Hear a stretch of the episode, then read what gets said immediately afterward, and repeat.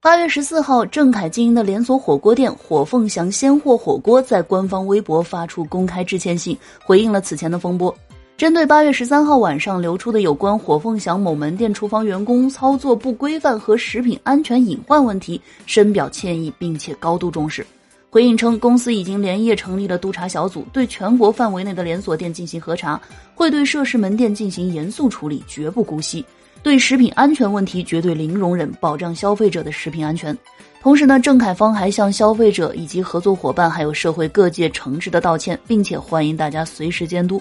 很多网友呢在看到后纷纷在评论区留言，表示餐饮行业啊真的是让人太不放心了。火凤祥的官方还在评论区回复网友，一定会严格要求，不会再让此类事情重复发生。八月十三号呢，网络上流出了一条关于郑凯火锅店工作人员售卖变质食材的视频。视频当中呢，能够看到郑恺的火锅店的工作人员呢，不仅售卖变质的食材，而且卤汤有发酸的味道，鹅肠当中啊还有残留物，甚至这个生菜呢也是拿来重复使用。多张现场的画面啊，看后真的是让人觉得很不舒服。然而呢，事发之后时隔一天，郑恺才做出回应，虽然道歉了，但是能否真正整顿还尚未可知。